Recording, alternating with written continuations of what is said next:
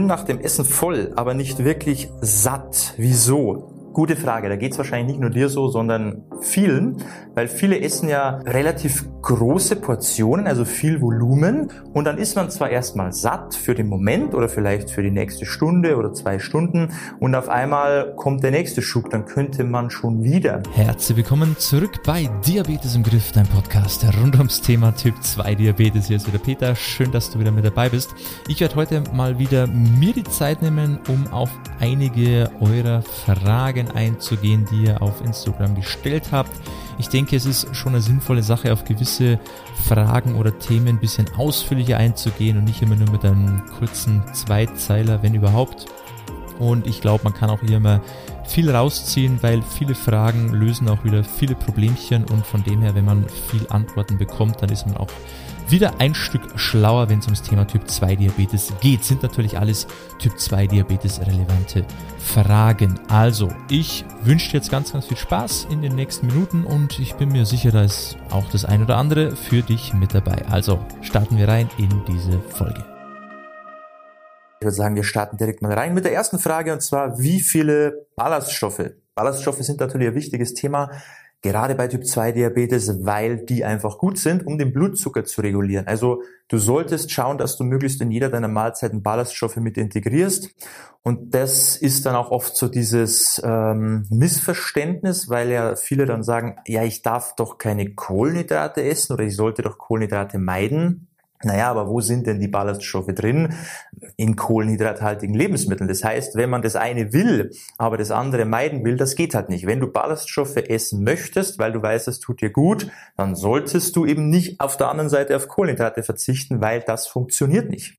Also wie viel Ballaststoffe? Also mindestens mal so 30 Gramm pro Tag sollten Pflicht sein. Ähm, aber selbst das schaffen viele leider nicht, weil sie eben die Kohlenhydrate verteufeln und deshalb kaum Ballaststoffe in ihrer Ernährung haben. Aber mindestens mal 30 Gramm pro Tag, gerne auch mehr. Wichtig nur, wenn du bisher kaum Ballaststoffe in deiner Ernährung hattest, dann fang erstmal mit weniger an, und steigere dich nach und nach, weil es kann schon sein, dass du dann, wenn du jetzt von 0 auf 100 extrem viele Ballaststoffe konsumierst, da bisschen Probleme mit deiner Verdauung bekommst. Also versuch es langsam zu steigern, immer bisschen mehr, schau, dass du damit gut klarkommst, dass die Verdauung funktioniert und dann kannst du da auch ähm, ordentlich nach oben fahren mein Limit nach oben. Du musst halt schauen, was ist für dich verträglich. Wenn du irgendwann mal so bei 50 Gramm pro Tag landest, und es funktioniert für dich, ist es auch nicht schlimm, wenn es nur 40 sind, ist es auch okay, aber eben mindestens die 30 Gramm. Nächste Frage. Nehme zu, seit ich Sport mache. Naja, im besten Fall hast du Muskulatur aufgebaut. Das musst du natürlich selber einschätzen können, indem du dich auch nicht nur auf die Waage stellst, sondern auch immer dein Spiegelbild kontrollierst, weil da sieht man ja, hat sich einfach nur auf der Waage was getan oder hat sich auch meine Form verändert? Das heißt, sehe ich besser aus? Bin ich vielleicht oben ein bisschen breiter geworden? Ja, ein bisschen mehr Muskulatur draufgepackt? Oder hat sich gar nichts getan und ich habe vielleicht nur Wassereinlagerungen? Aufgrund des Sports, weil es kann schon sein, wenn du dich halt ausgerechnet immer nach deiner Trainingseinheit wiegst, weil wenn man Muskeln zerstört im Training, brauchen sie für die Regeneration auch Flüssigkeit, damit sie sich wieder erholen können und da wird halt dann Flüssigkeit eingelagert. Also es kann sein, dass wir nach einem harten Krafttraining etwas mehr wiegen als vor dem Krafttraining. Also da musst du dir keine Sorgen machen, wenn es nur daran liegt. Und ansonsten, wenn es jetzt nicht Krafttraining ist, dass du einfach nur mehr joggen gegangen bist und du wiegst trotzdem mehr, dann kann es einfach nur daran liegen, dass du durch diesen vermehrten Energieverbrauch durch den Sport vielleicht auch einfach nur mehr gegessen hast. Weil natürlich macht Sport auch hungrig, wir verbrennen Energie, der Körper braucht Energie, er will sich wiederholen. Wir haben vielleicht vermehrt Hunger. Es können Kleinigkeiten sein, dass du ab und zu mal ja, zwischendurch mal mehr Snacks, so Kleinigkeiten, die dir nicht bewusst auffallen oder deine Portionsgrößen, äh, deine Portionsgrößen einfach größer werden. Ja, du isst also mehr Volumen und das in jeder Mahlzeit Tag für Tag nur bisschen mehr, so dass es dir kaum auffällt, aber es reicht halt, dass du insgesamt dann wieder mehr Kalorien isst, als du durch den vermehrten Sport verbrannt hast und dann kannst du durchaus mit mehr Sport auch zunehmen und zwar Fett. Also da muss man immer aufpassen, dass man nicht extrem viel mehr isst, nur weil man sich jetzt ein bisschen mehr bewegt. Da musst du halt selber schauen, was ist jetzt bei dir der Punkt, welchen Sport machst du, kann man jetzt hier natürlich nicht nachvollziehen. Dann nächste Frage. Seit kurzem Trulicity und ständig Übelkeit. Kommt das daher? Kann schon sein. Also das ist eine der Nebenwirkungen, die halt so Medikamente mit sich bringen. Übelkeit, Verdauungsprobleme, alles Mögliche. Das kann von dem her kommen, wenn du sonst nichts verändert hast, dass du sagst, okay, ich habe zwar jetzt Trulicity bekommen, aber ich habe auch noch das verändert und das verändert und da habe ich mal irgendwie neue Dinge ausprobiert in meinem Ernährungsplan, die habe ich davor noch nie gegessen. Wenn wir viele Parameter haben, dann muss man halt nach Ausschlussverfahren gehen und einfach mal wieder auf Anfangspunkt und halt immer nur eine Sache verändern und dann schauen, an was es liegt. Aber es kann durchaus sein, dass du wirklich von dem her diese Übelkeit hast könnte sich mit der Zeit einpendeln. Am idealsten sage ich immer, halt, du optimierst einfach deine Ernährung so, dass du dieses Jolicity gar nicht mehr brauchst, sondern dass du auch ohne zurechtkommst und auch ohne gute Werte hast. Das wäre halt immer die ideale Variante. Aber wenn du sagst, hey, ich möchte an meinem Lebensstil nichts verändern, ich will das nehmen, um gute Werte zu haben, das ist mir das Wichtigste, dann musst du halt einfach mal da durch und vielleicht passt sich das irgendwann an, da ist, es wird für dich besser verträglicher, dein Körper gewöhnt sich daran und dann geht vielleicht auch diese Übelkeit wieder weg. Nächste Frage.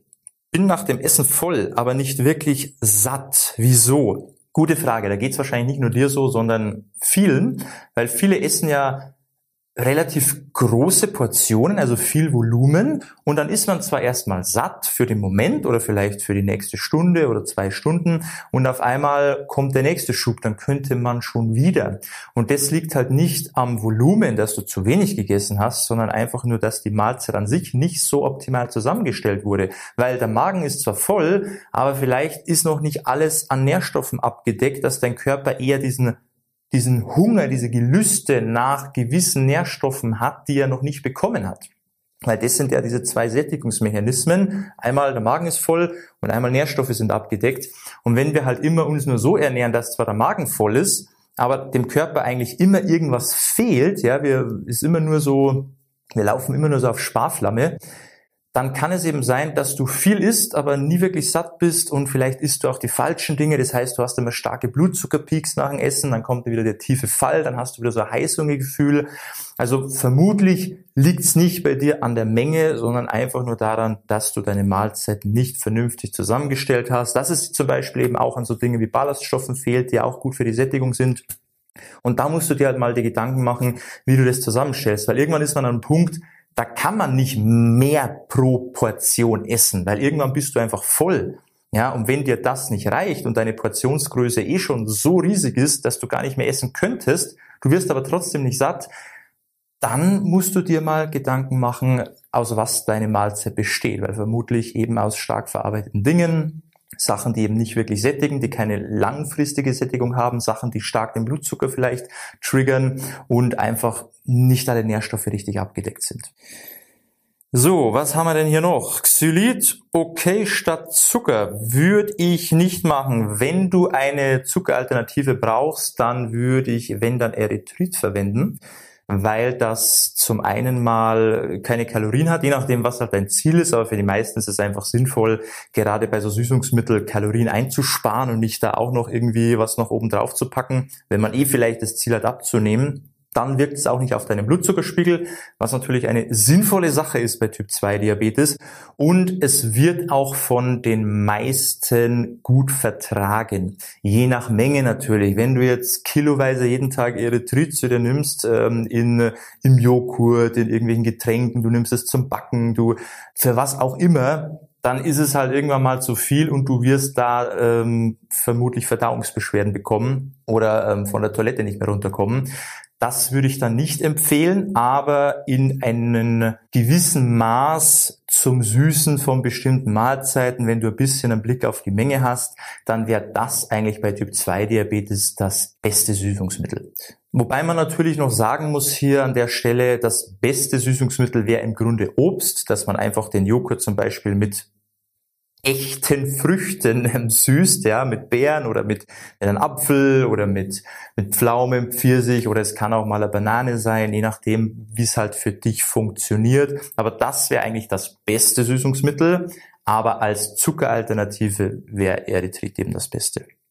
Ähm, dann kommen wir zur letzten Frage. HbA1c bei 5,7. Okay? Fragezeichen.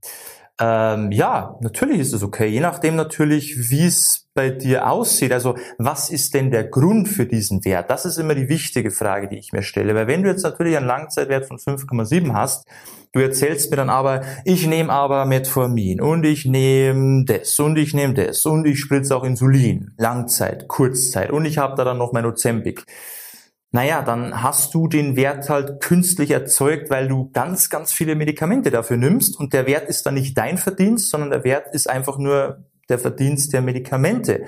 Das ist dann eher ein Problem, weil dann wirst du diesen Wert vermutlich nicht allzu lange halten können oder du brauchst halt immer mehr Medikamente, um diesen Wert zu halten, weil du ja faktisch nie was am eigentlichen Problem von Typ 2 Diabetes gemacht hast, sondern du hast nur den Blutzucker halt runtergedrückt und wenn man den runterdrückt, dann ist natürlich logischerweise auch der Langzeitwert, also der Durchschnittswert der letzten drei Monate, ist dann natürlich auch gut. Aber das sagt ja noch nichts über deine Insulinresistenz aus. Und das ist für mich immer wichtig. Also wenn du diesen Wert hast aufgrund von vieler Medikamente, dann würde ich dir sagen, naja, okay, ähm, jetzt wäre es halt spannend, wenn deine Ernährung ja so gut ist, dass du halt nach und nach versuchst, deine Medikamente zu reduzieren. Und wenn dein Wert dann immer noch so gut ist, dann toll. Wenn dein Wert dann aber wieder schlechter wird, dann wissen wir halt, wie es wirklich in deinem Körper aussieht.